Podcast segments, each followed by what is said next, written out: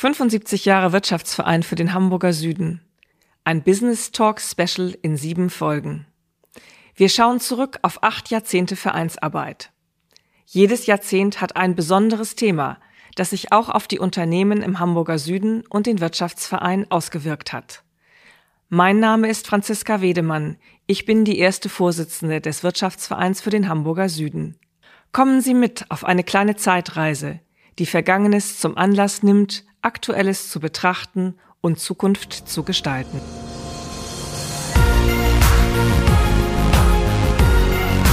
B und P Business Talk.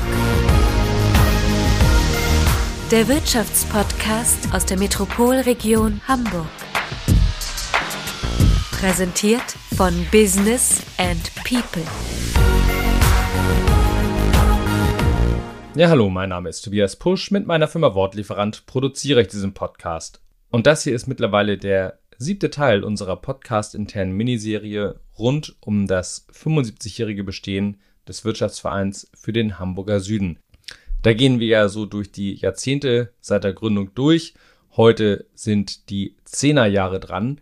Und mit wem redet Host Wolfgang Becker diesmal? Mit Nils Löwe, 40 Jahre alt, Vorstandsmitglied des Wirtschaftsvereins und vor allem auch Gründer, Inhaber, Geschäftsführer der Lionizers GmbH. Das ist ein junges Unternehmen und jung sah auch das Büro aus, in das wir dann gingen, um diesen Podcast aufzunehmen in unserem mobilen Studio. Ähm, da steht zum Beispiel Lego rum, also Erwachsenen-Lego, so Ghostbuster-Auto, Star Wars, Harry Potter-Sachen, sowas gibt's ja alles von Lego. Eine E-Gitarre steht rum mit Verstärker, was man sonst also klassischerweise nicht unbedingt in so einem Büro erwartet.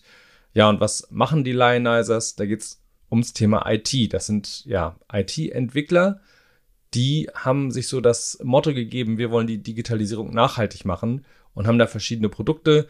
Zum Beispiel eine Sache, mit der man äh, Transparenz in äh, Lieferketten herstellen kann. Es geht aber dann auch ums Thema präzise Düngung, nachhaltige Finanzinvestitionen, also Software als, wie man heutzutage sagt, Enabler für Nachhaltigkeit. Sehr spannende Produktpalette und auch vor allem vielfältig. Ja, und was waren das jetzt, die Zehnerjahre? Sind ja noch gar nicht so lange her. Nils Löwe sagt, das war das Jahrzehnt der Verunsicherung. Äh, Terror, äh, Flüchtlingskrise, Anfang der Spannung auf der Krim mit Russland, Auseinanderdriften von Arm und Reich, natürlich Klimathemen, die immer weniger ignoriert werden können. Also eine wirklich spannende Dekade, um die sich das Gespräch dreht. Wir wünschen viel Spaß beim Zuhören. Und äh, vielleicht noch eine kleine Ergänzung. Das war eines der ersten Male, dass der Gast im Business Talk auch selber einen eigenen Podcast hat. Und auf den will ich immer hinweisen. Der Podcast von Nils Löwe, der heißt Software for Future. Also, gerne mal reinhören. Den gibt es auch auf allen gängigen Plattformen. Wenn man sich bei einem Verein durch die Geschichte durcharbeitet und Zeitzeugen befragt, hat man den großen Vorteil, irgendwann landet man in der Gegenwart. Der Termin ist heute in unserer Serie 75 Jahre Wirtschaftsverein für den Hamburger Süden. Bin ich bei Nils Löwe. Er ist Vorstandsmitglied im Wirtschaftsverein für den Hamburger Süden. Und wir werden uns unterhalten über die Jahre 2010, 2011 bis in die Gegenwart. Also bis 22, die letzten 10, 12 Jahre. Und Nils Löwe ist also ein Digitalisierungsfachmann. Erstmal schönen Dank, dass Sie mitmachen. Und Frage ist, wie digital ist eigentlich der Wirtschaftsverein? Erfreulich digital, würde ich sagen. Ja. Ähm, wir haben eine eigene App. Ähm, die ist jetzt nicht mehr brandneu, aber sie ist da und sie tut mhm. genau das, was sie soll.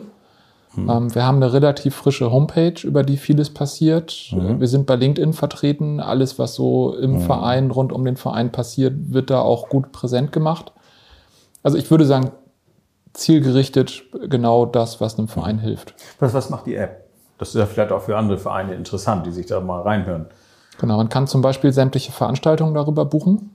Mhm. Ähm, jetzt muss ich gestehen, ich weiß nicht, ob das Mitgliederverzeichnis noch in der App ist. Ähm, das war lange Zeit über die Homepage. Das ist ja oft so ein Datenschutzthema auch. Ne? Äh, genau, ja, genau. Ja. Da müsste ich jetzt äh, tatsächlich reingucken. Ja.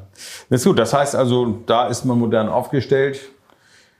Ähm, die letzten zehn Jahre hat Digitalisierung ja einen ziemlichen Boost erlebt, nicht zuletzt durch Corona. Das äh, haben wir an allen Enden und Ecken gemerkt. Wie haben Sie das erlebt als Mann vom Fach? Ähm, Ich würde da, also wenn wir jetzt tatsächlich bis 2010 zurückgehen, äh, zwei Phasen äh, sehen. Mhm. Das eine ist das gesamte Jahrzehnt der, der Zehnerjahre. Ähm, da fing das alles irgendwie an. Also ich habe eben mal durch die äh, durch die Archive gegraben. Das erste iPhone war da gerade wenige Jahre alt, aber ich ja. würde sagen, 2010 äh, war das Smartphone als Technologie noch nicht groß verbreitet. Aber es kam so langsam an. Es, es kam so langsam mhm. auf. So, ähm, ich habe, also ich war lange kein iPhone-Nutzer. Ich habe mein erstes Smartphone, glaube ich, auch erst 2011 oder 12 ähm, mhm. mir zugelegt. Ich auch. 2011, genau. Ähm, so, aber wenn man sich anguckt, was machen wir heute auf unseren Smartphones und was haben wir damals gemacht, das war eine Wahnsinnsreise. Ähm, heute gibt es ja Leute, die arbeiten im Prinzip ohne Computer, also vielleicht noch mit dem Tablet, aber eigentlich mhm eigentlich kann man alles auf dem Smartphone machen, was man früher mal nur auf dem PC machen konnte. Es ist ja fast so eine Art Gehirnauslagerung, wenn man so will. Nicht? Also ja. die Leute brechen ja zusammen, wenn das Smartphone nicht in Reichweite ist, weil alles fehlt. ja, genau. Was macht man bloß mit dem ganzen Freiraum? genau, genau. Und das, ähm, ich würde sagen, das ist eine der, der großen Entwicklungen. Mhm. Letztendlich auch, es gibt eine App für alles. So, ja. Technisch könnte ich jetzt noch über Verlagerung von Rechenleistung vom Gerät in die Cloud und zurück äh, erzählen. Ich weiß nicht, wie, wie interessant das hier ist, aber ähm, ich würde sagen, man, man, kann das so als Warmlaufen bezeichnen. Mhm. Smartphones überall, Apps überall, ähm, was da alles aufgekommen ist in diesem Jahrzehnt. WhatsApp kam dazu, Snapchat kam dazu, YouTube ist groß geworden, unser ganzes Medienverhalten, Netflix, Streaming. Soziale das, Medien wie Facebook und Co. Ne? Also die, das ist ja alles genau, in der Phase. Genau, zumindest, zumindest die Durchdringung, dass, ähm, dass selbst meine Urgroßeltern irgendwann bei Facebook waren. also bei, also als das losging 2010, das war ja so die zweite Welle der sozialen Netzwerke, ähm, StudiVZ gab es vorher. Mhm. Aber ja, da steckte schon ein Namen drin, das war für die Studis der Welt. Mhm, ähm, klar. So, heute, heute ist das wirklich überall gelandet. Mhm. Und die zweite Phase, würde ich sagen, äh, kam dann ja eigentlich Ende des Jahrzehnts ähm, durch einen externen Faktor, durch die Corona-Pandemie. Mhm. Ähm, da hat Digitalisierung nochmal einen völlig neuen Schub bekommen. Und wenn wir jetzt wirklich im Jetzt und Hier gucken, finde ich, sehen wir dann zurückrudern. Also ich hatte ja die große Hoffnung, dass alles, was an, an positiven Effekten wir lernen konnten, was irgendwo gegen den Klimawandel uns geholfen hätte. Das, das würde ohne die aktuelle Energiekrise äh, einfach alles wieder in sich zusammenfallen. Mhm. Und jetzt fragen wir uns tatsächlich, wie können wir diese Digitalisierung nutzen, um die Energiekrise in den Griff zu kriegen, die ja durch den Angriffskrieg gegen die Ukraine ähm, überhaupt erst so richtig ähm, ausgelöst wurde der Klimawandel ist nicht neu. Wenn man zurückguckt, ich habe hier mitgeschrieben, was so passiert ist. Ähm, ich habe ein Stichwort gefunden, das Jahrzehnt der Verunsicherung. Mhm. Ähm, 2015 wurde in Paris der Klimavertrag mit dem 1,5 Grad Ziel ähm, mhm. vereinbart. Die Fridays for Future kamen Ende des Jahrzehnts mhm. dazu. 2015 bis 2018 waren die heißesten Jahre seit Beginn der Aufzeichnungen. Und von jetzt an zurückblickend, die letzten vier Jahre waren die trockensten Jahre seit Beginn mhm. der Aufzeichnung. Und dieses also, Jahr nochmal das Top-Jahr. Was genau. Dazu muss man jetzt mal eben einflechten und erklären, was Sie eigentlich beruflich machen. Sie arbeiten in einer Agentur und sind mit dem Thema Klimawandel sehr eng verbunden. Was machen Sie da genau? Genau, also platt gesagt entwickeln wir Software. Mhm. Ähm, das machen viele andere auch. Wir fragen uns schon seit vielen Jahren, wie können wir Software nutzen, um etwas Gutes zu bewirken. Ähm, das wurde oft nicht gemacht. Es gibt viele Negativbeispiele, ähm, wo eine ursprünglich gut gemeinte Idee am Ende aber katastrophale Folgen hatte. Mhm. Ähm, wenn wir jetzt konkret beim Energieverbrauch sind, Bitcoin, der, mhm. Grundgedanke einer dezentralen Währung ist brillant. Mhm. Ähm, dass das Bitcoin-Netzwerk mittlerweile einen Energieverbrauch hat, der größer ist als der von den meisten europäischen Staaten. Das wurde nicht vorhergesehen. Das hat, das, das, das hat man sich einfach so präsent. Ne? Aber das sind natürlich so Hintergrundthemen, mit denen Sie sich auch befassen. Ne? Genau, genau. Mhm. So, das heißt, zum einen müssen wir bei der Technik, die wir in die Welt bringen, im Griff behalten, was das für negative Effekte hat. Also der, der digitale CO2-Fußabdruck unserer, unserer Welt, der ist gigantisch. Das müssen wir besser machen, sonst ähm, werden wir diese Energiekrise und diese Klimakrise nicht in den Griff kriegen. Nochmal zurück zum Zusammenhang Corona und Ukraine. Das finde ich eine sehr spannende Geschichte. Was Sie sagen, ist ja richtig. Während wir Corona hatten, haben wir viele Dinge digitalisiert. Wir sind nicht mehr so viel geflogen, nicht mehr so viel gefahren. All diese ganzen Geschichten, die ja ordentlich CO2 sparen, haben vieles im Remote-Verfahren gemacht. Ähm, und es ist tatsächlich die Bewegung zurück. Im Grunde genommen ist, also wir haben ja immer mal überlegt, welchen Sinn hat so ein Virus? Aber heute betrachtet, in der derzeitigen Situation der Energiekrise, ist Corona natürlich eigentlich der rote Teppich, um zu sagen, hier Leute, es funktioniert alles. Das ist bereits erprobt, was wir jetzt anwenden müssen. Den Zusammenhang habe ich so deutlich noch nie gesehen. Sehen Sie den? Ja, und ich würde sagen, es ist sogar noch ein bisschen anders. Also Corona, so, so, ein Virus ist in sich nicht böse. Das, das kommt halt irgendwie irgendwo in die Welt und dann, dann muss man damit leben. Und das war eine ganz schön anstrengende, lästige Zeit. Absolut. Ähm, ist es immer noch, wenn wir ehrlich sind. Also ja, der Winter ja. steht bevor. Ähm, aber im Prinzip konnte man nicht sagen, da ist irgendjemand schuld, irgendwer macht irgendwas Böses. Wir haben da alle versucht, uns mit der Situation zu arrangieren. Und eigentlich sind wir alle froh, dass es vorbei ist. Und mhm. dieses Reisen, wenn man sich jetzt anguckt, was auf den Flughäfen los ist, es ist eher schlimmer als vorher, weil auch das Personal jetzt noch fehlt vorbei vor dem Hintergrund, ich möchte mein altes Leben zurück. Genau. Ich möchte eigentlich wieder zurückfallen in das, was vorher so bequem war.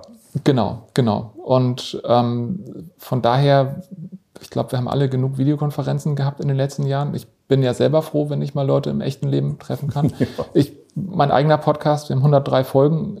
Ähm, diese, dass wir dieses Gespräch präsent führen, das ist, das ist toll. Ich habe die, letzten, ich hab die ne? letzten 20, 30 Folgen für meinen Podcast alle digital ja. gemacht. Ähm, das ist eine ganz andere Qualität im Miteinander. Hm. Ähm, ich befürchte, das, was wir an, an positiven Effekten durch, durch Nutzen von digitalen Mitteln in der Corona-Pandemie hatten, das würde fast auf das Niveau zurückspringen, das wir vorher hatten. Das glaube ich auch.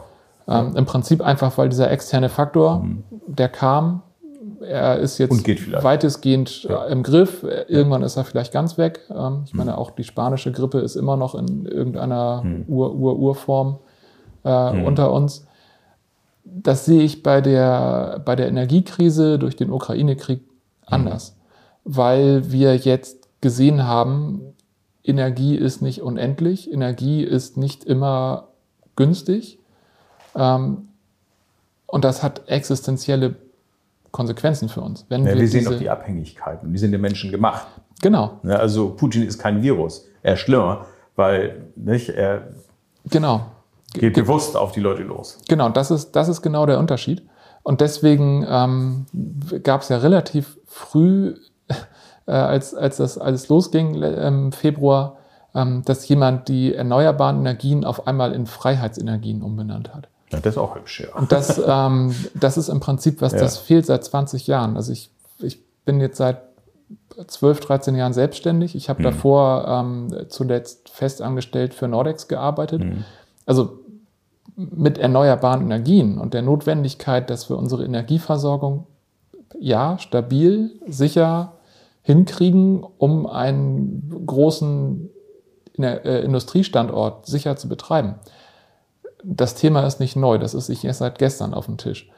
Aber das eben, äh, noch so ein Thema äh, der, der, ähm, des Jahrzehnts, Fukushima. Mhm. 2010 äh, ja. war die CDU noch ähm, massiv gegen den Ausstieg aus der Kernenergie. Mhm.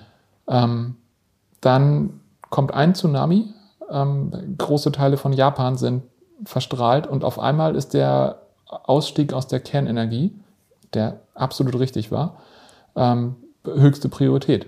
Und in Deutschland. Dann, in, in Deutschland. Frankreich zum Beispiel nicht, ne? Also genau, aber ähm, jetzt bezogen auf Deutschland, auf einmal war das, ja. war das äh, konsensfähig. Ähm, jetzt ist auch der Kohleausstieg ähm, wegen der, also wegen der Wegen der Klimakrise. Klimaziele, ist klar. Ähm, Ja. Auf einmal ist auch das äh, in Ordnung und nicht mehr ähm, systemgefährdend. So, Und jetzt haben wir aber einen Ukraine-Krieg und jetzt sagen Genau, wir, und auf oh, einmal- Kohle machen wir länger, AKWs stellen wir wieder an oder betreiben sie länger oder was auch immer. Jetzt kippt das auch plötzlich wieder zurück und jetzt zahlen wir die Rechnung dafür, dass wir eben nicht rechtzeitig in erneuerbare Energien investiert haben. Das ist Genau. aber eine reine, also eine reine Wirtschaftlichkeitsberechnung.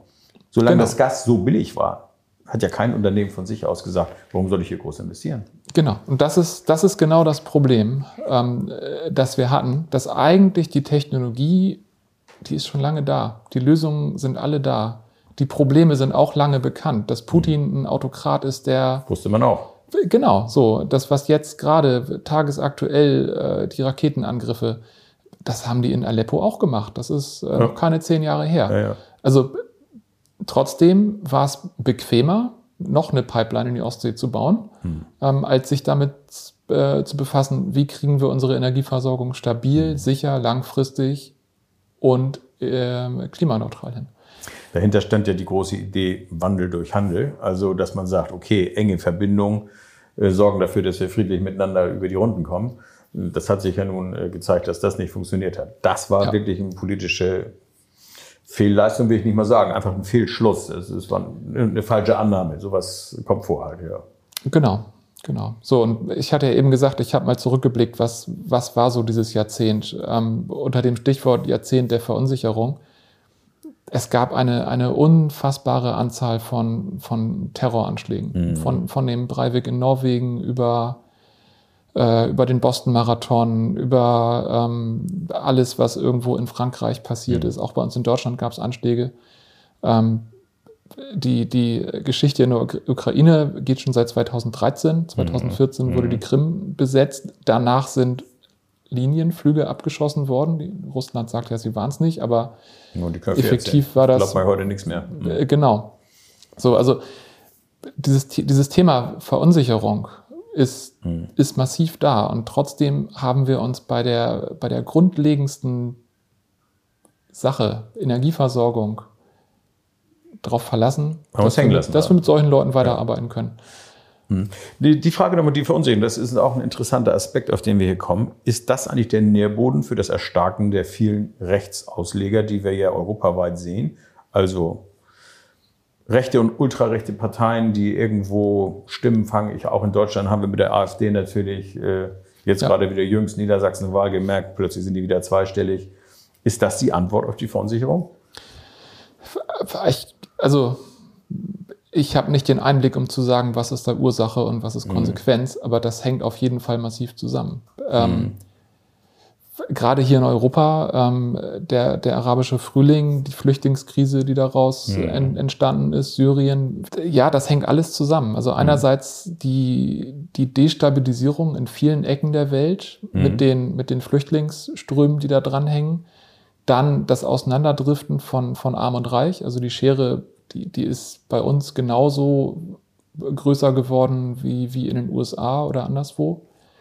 Ähm, ja, und das ist natürlich der Nährboden für, für Extremismus und für, für Populismus letztendlich. Die AfD ist 2013 gegründet worden. Wenn wir jetzt uns mal diese Verunsicherungskulisse angucken, wie wirkt sich die aus in so einem Wirtschaftsverein, der hier im Hamburger Süden versucht, gute Dinge für den Standort zu bewirken? Gibt es da irgendwie eine Rückkopplung? Also die gibt es mit Sicherheit. Ich kann nicht benennen, wie groß die ist. Ähm, Jetzt bin ich ja, also mein Unternehmen gibt es erst seit sechs Jahren. Ich bin ungefähr seitdem auch im Wirtschaftsverein. Ich bin seit drei Jahren mit im Vorstand. Das heißt, der Horizont darüber hinaus, den habe ich nur als, als Teilnehmer der Arbeitswelt so mitgenommen. Ähm, ich wohne schon seit 20 Jahren hier im, in Harburg. Ich, ich nehme wahr, die, die Verunsicherung wächst hier auch. Also wir sitzen hier am Rande des Phoenixviertels. Was da nachts abgeht, ähm, Ja, ja. das ist schon nicht, nicht ohne.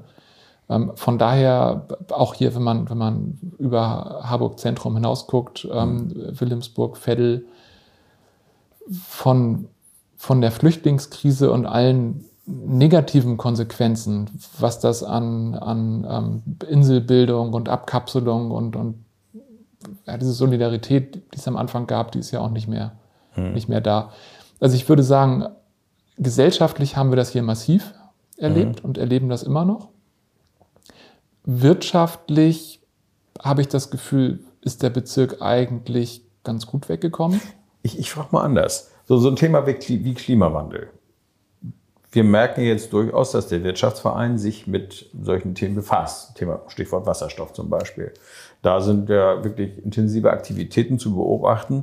Aber schafft man es eigentlich innerhalb der Mitgliedschaft oder überhaupt auch innerhalb des Vorstandes so ein Thema wie Klimawandel, was bislang immer so irgendwie, ja, ist irgendwie da, kommt irgendwann, äh, so zu platzieren, dass, dass die Reichweite dieses Themas überhaupt erkannt wird? Definitiv.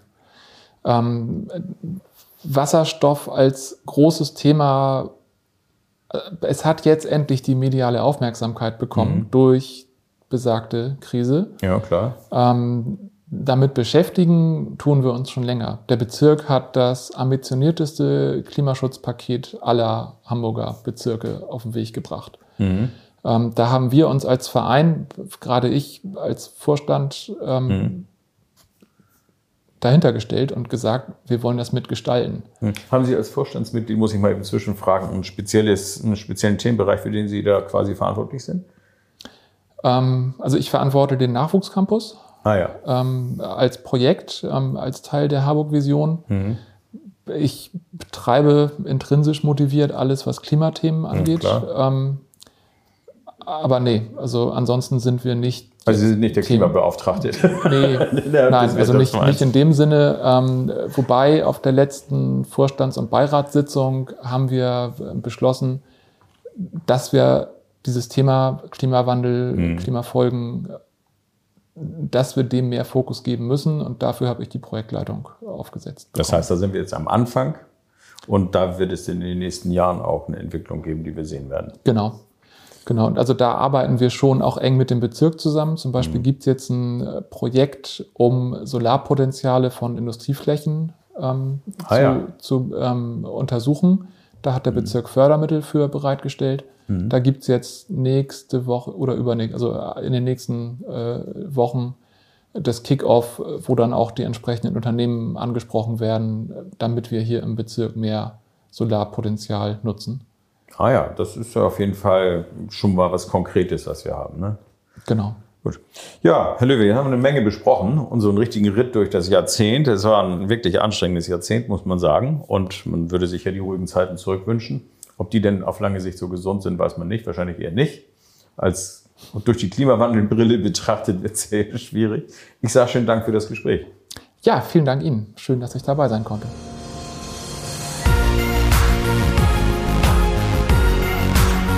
Das war der B&P Business Talk.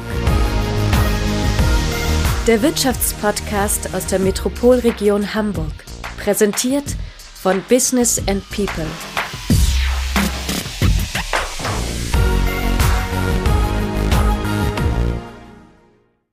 Dieser Podcast wurde produziert von Wortlieferant.de